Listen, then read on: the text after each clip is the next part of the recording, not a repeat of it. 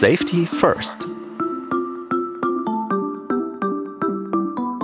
Welcome to Safety First, TÜV Süd's podcast on cybersecurity and more. In today's episode, we're going to discuss why cybersecurity plays an important role in additive manufacturing and why and how TÜV Süd is involved in this topic. I'm Sabine Krömer, and today I welcome two of my TÜV Süd colleagues to the show. Gregor Reischle, he is the head of additive manufacturing at TÜV Süd, and Danqing Sun. She is program manager additive manufacturing at TÜV Süd Asia Pacific. Hi, Danqing and Gregor. Welcome to the show. Hello. Nice to meet you. Hello. Today, we talk about why cybersecurity is important for additive manufacturing. Just for clarity, at first, a short definition. Many people will know what 3D printing refers to. But what's additive manufacturing? Is it just that or even more, Gregor? Yeah, so 3D printing, first of all, it's a technology which allows to manufacture mm, products three dimensional and, and one go. So there's a hardware, there's a material, and there's a process, and uh, this process works like building a house layer by layer. So putting the bricks on each other. This is actually done in the printer itself. So we have a layer of material. There's a energy input which uh, solidificates this layer of material, and we create a three dimensional model.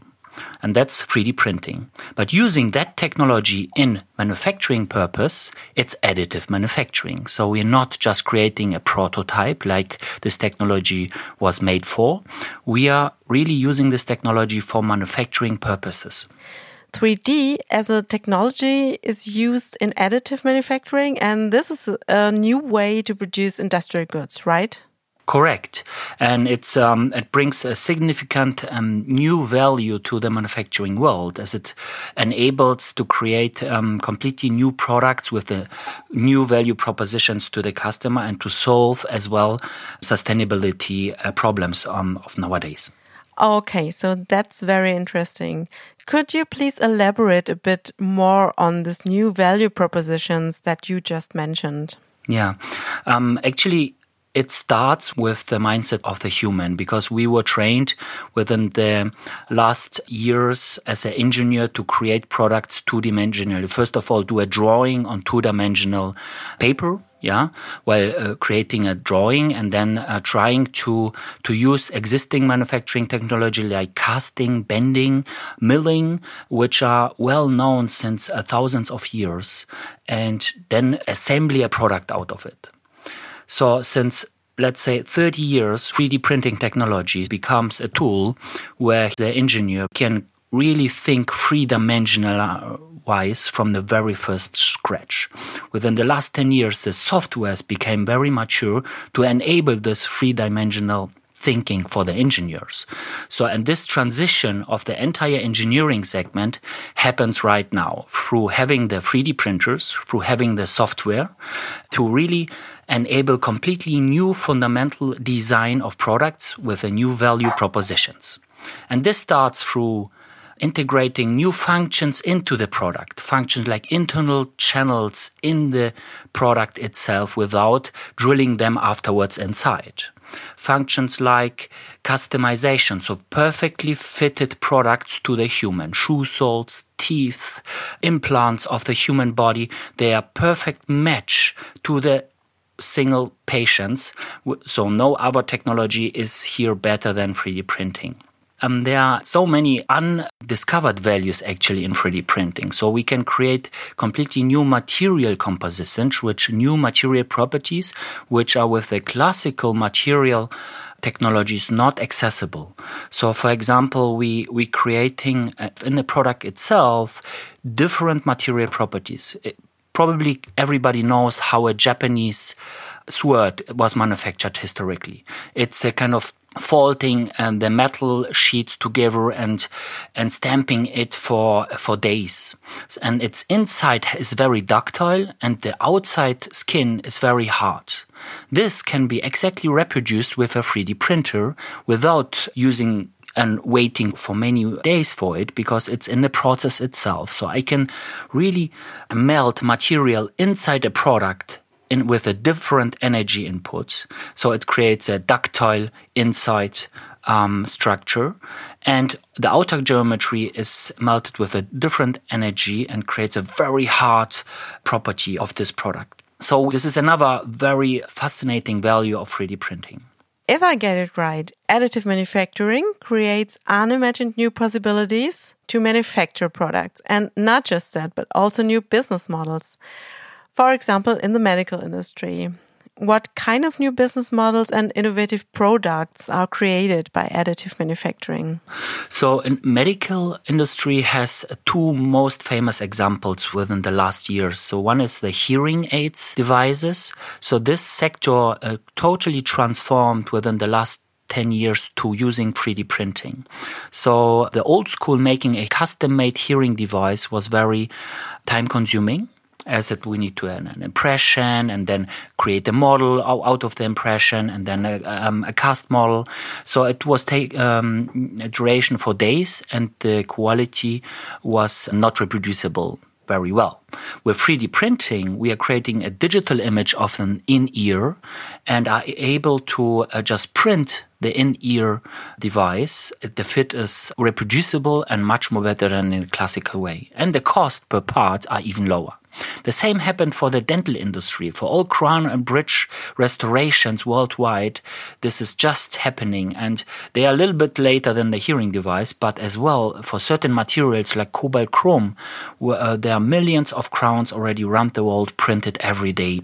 So it will be not only faster and easier to produce these devices, but also the production process will be much cheaper and even more precise. Yes. So we see that on these two applications, hearing aids device and crowns and bridges. It's quality reproducible, so it's better and cheaper. For all following devices, which are slightly bigger, like a hip cup implant or like a craniofacial implants on, on uh, after a, a trauma, um, here we we still are on the let's say, high end innovative sector. But as the technology matures and we expect the fundamental cost per parts for a 3D printed product will sink within the next three to five years because new hardware is coming up, which is much more efficient. Materials prices are going down. So that's why even in this sector, we will become um, price compatible with the classical manufacturing method. And the quality and the reproducibility factor is better than classical. So there's a must breakthrough for further applications uh, using 3D printing technology. Okay, so it's like a positive disruption of the industry? Yes, exactly. Yeah. And those which recognize the upcoming disruption for these products, they step in today they start to develop they start to create um, because it's a process it's a process. You need to completely new product design new product management. So we need to educate your ecosystem the users and the the r&d sector and the entire manufacturing lines needs to have a new setup. Um, but now where does the security aspect come in? TÜV is a tech company this means we do testing, inspection, and certification.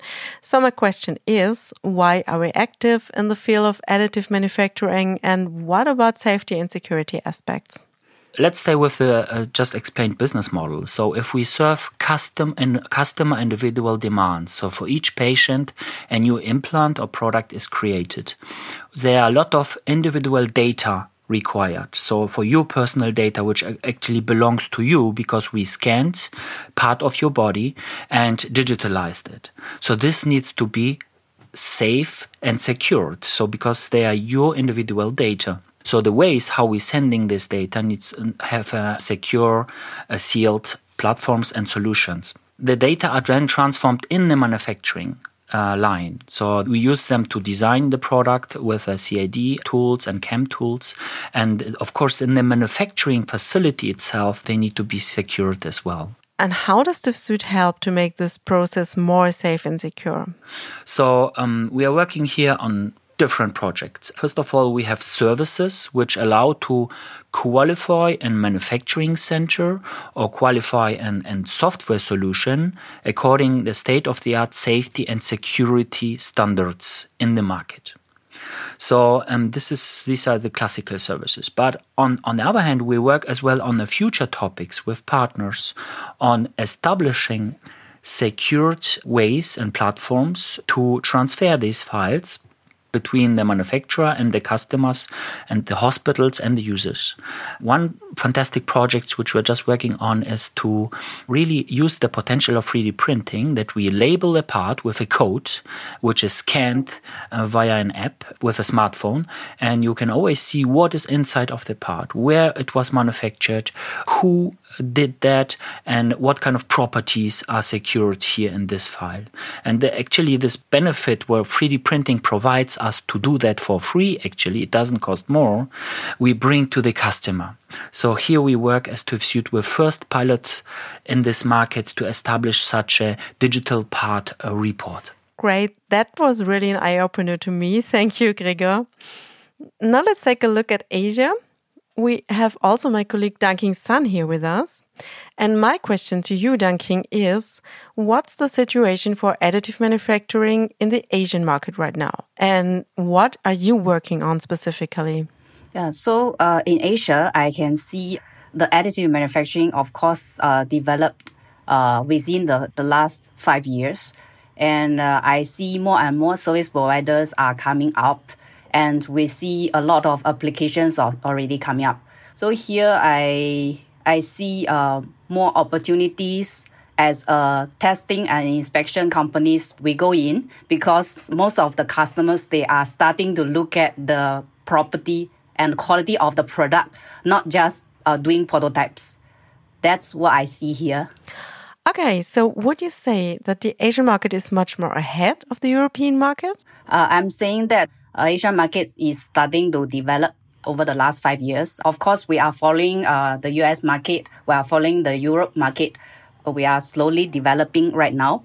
And uh, in the previous few years, what I see is most of the applications for additive manufacturing are prototypes. But now we are evolving to the production section and a lot of service providers they are starting to uh, create parts and fabricate parts for the industries so that's why TÜV now plays a important part because we are the one who can give the customer assurance of the quality of the product if we are only doing a prototype then the quality wouldn't be so much concerned by the customer but if we are doing a final product that eventually going into the machine or going into the human body then the, the quality portion will be a big concern here. So that's why I see in Singapore or in Asia market, uh, TÜV as a certification body and as a testing body, as an inspection body, we are now in a very important role here.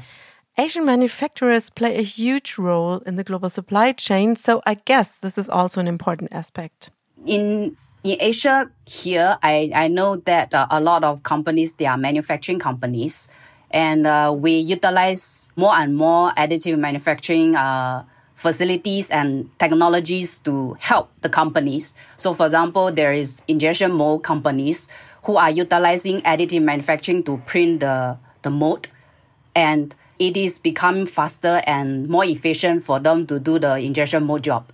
And also, there are other applications uh, such as custom made small products that they are using 3D printing to print. So I can see here a lot of companies, especially manufacturing, traditional manufacturing companies, they are adding up additive manufacturing as their supplementary capabilities to offer a whole solution to their customers. Fine. So could we also say that this is another disruption of the global supply chain? Yes, yes, you can say that. So here, if you have a 3D printing uh, facilities here, you just service the customer faster and cheaper, and you can run a small batch production for the customer as long as you need, and it will largely shorten the lead time to deliver the part to the customer. So, what are the main challenges in the Asian market? Are there any challenges, or would you say there are only opportunities? I, I see challenges because uh, compared to, to Europe and US market, the customer uh, seems do not have a lot of confidence here in, in this region uh, because it's only like five years ago they are starting to know that there is 3D printing. So they are not very familiarized with the property as well as the consistency of the product. So uh, everyone is questioning about how does this product eventually go into the machine? What is the uh, quality? What is the consistency of the product? That's why I, I see TÜV Süd as a third party that we can go in, we can test the part, we can govern the process, we can give them the assurance of this whole additive manufacturing so that they have confidence of the product and the application side can be uh, more. Thank you, Danqing, for sharing your perspective. Now, Gregor, talking about future topics in general, what role does additive manufacturing play for TÜV Süd? Is it one of our main future topics, or what's your take on this? Of course, yes, as it has um, this wonderful use case, which we just described, yeah, really serving human needs. We can use this use case as a tech company to really grow, enable grow to digital uh, technical inspections as this technology is uh, through nature digital, it starts with the digital file. It should end with the digital certification. So it gives us as TÜV Süd the possibility really to use this as a use case to transform our organization to a digital one. Where will this development take us in the next three to five years? For the next five years, we see industries, um, medical is definitely leading. So within the next five years, we will experience more and more implant manufacturers and maybe some consumer applications as well being a standard product for the market. So it's standard that the device is 3D printed. Like we saw um, on the hearing aids and dental, it's become an on the hip cup segment or in a patient matched uh, devices in the medical world. Secondary market is, of course, aerospace and complex design industries, where additive brings a value in, in that we can uh, print complex products within one go. SpaceX is using 3D printing for their rockets, and uh, we just saw that um, it's successful. So it's a really fundamental value for this aerospace industries. And thirdly, automotive segment. So automotive needs to refine themselves. They need to find new ways um, how to, uh, you know, serve the sustainability demands. And uh, uh, lightweightening or energy efficiency in product design are the uh, use cases for automotive sector so they can uh, design uh, uh cars and components lighter and energy efficient using 3D printing. Oil and gas and other um, industries as well. They have their niche applications where can use 3D printing.